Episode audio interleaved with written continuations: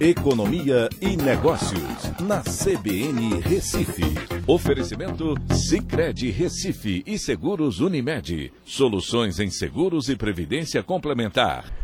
Olá, amigos, tudo bem? No podcast de hoje eu vou falar sobre as contas externas do Brasil que tiveram um superávit recorde no mês de abril desse ano. O saldo foi positivo de 5,66 bilhões e esse é o maior saldo positivo desde o início da série histórica, lá atrás, em 95. O grande responsável por isso é o saldo bastante positivo da balança comercial.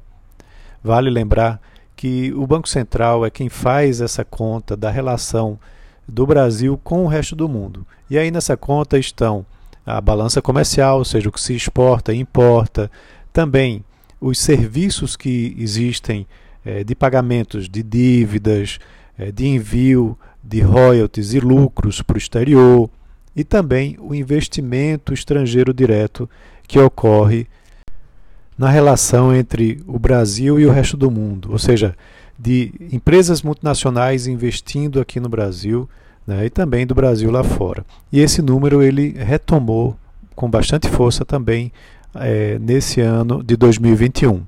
Então, Uh, o que aconteceu? A gente tem um dólar muito forte, fazendo com que as exportações brasileiras consigam ter um acesso diferenciado no mercado internacional mais competitivo, e aí isso gerou um saldo da balança comercial muito positivo.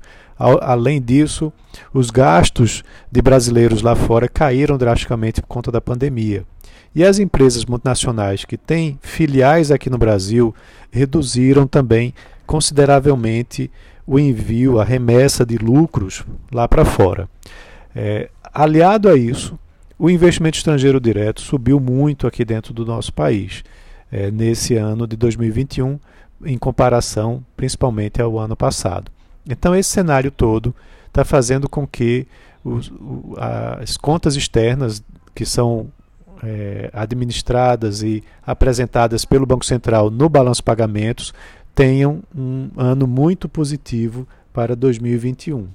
É, a expectativa, para que se tenha uma ideia, por exemplo, com relação aos investimentos estrangeiros diretos, que no ano passado foram no montante de 34 bilhões de dólares, uma queda de 50% em relação a 2019, agora em 2021 esse montante suba para mais de 60 bilhões de dólares.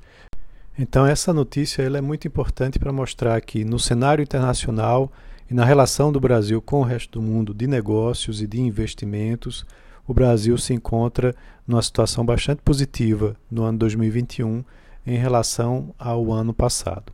Então é isso. Um abraço a todos e até a próxima.